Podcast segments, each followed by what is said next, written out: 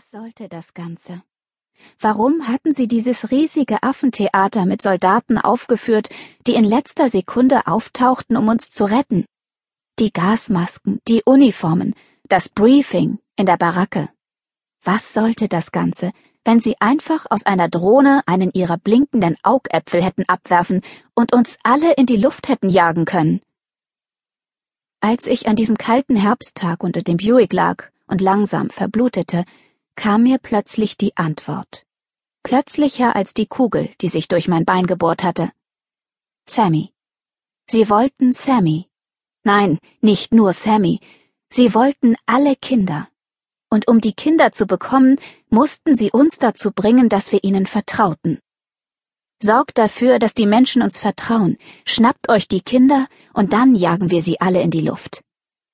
Warum machten sie sich die Mühe, die Kinder zu retten, Schließlich waren während der ersten drei Wellen Milliarden gestorben. Es war nicht so, dass die anderen eine Schwäche für Kinder gehabt hätten. Warum hatten die anderen Sammy mitgenommen? Ich hob den Kopf, ohne nachzudenken, und schlug ihn mir am Unterboden des Buick an, nahm es jedoch kaum zur Kenntnis. Ich wusste nicht, ob Sammy noch am Leben war. Soweit ich wusste, war ich der letzte Mensch auf Erden. Aber ich hatte ein Versprechen gegeben. Der kühle Asphalt kratzt an meinem Rücken. Die warme Sonne scheint auf meine kalte Wange. Meine tauben Finger umschließen den Türgriff, benutzen ihn, um meinen jämmerlichen, selbstmitleidigen Hintern vom Boden zu hieven. Ich kann mein verletztes Bein nicht belasten.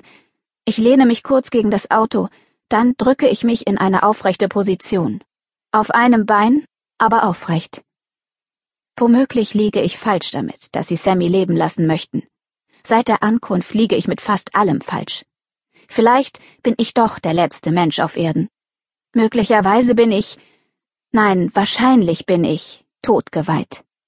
Aber wenn ich es tatsächlich bin, die letzte meiner Art, die letzte Seite der Menschheitsgeschichte, werde ich den Teufel tun, diese Geschichte so enden zu lassen.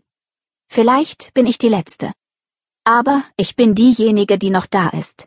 Ich bin diejenige, die dem gesichtslosen Jäger im Wald auf einem verlassenen Highway entgegentreten wird. Ich bin diejenige, die nicht wegläuft, nicht bleibt, sondern ihm entgegentritt. Denn wenn ich die Letzte bin, dann bin ich die Menschheit. Und wenn das der letzte Krieg der Menschheit ist, dann bin ich das Schlachtfeld.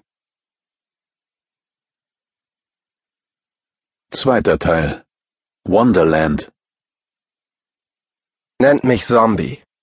Kopf, Hände, Füße, Rücken, Bauch, Beine, Arme, Brust.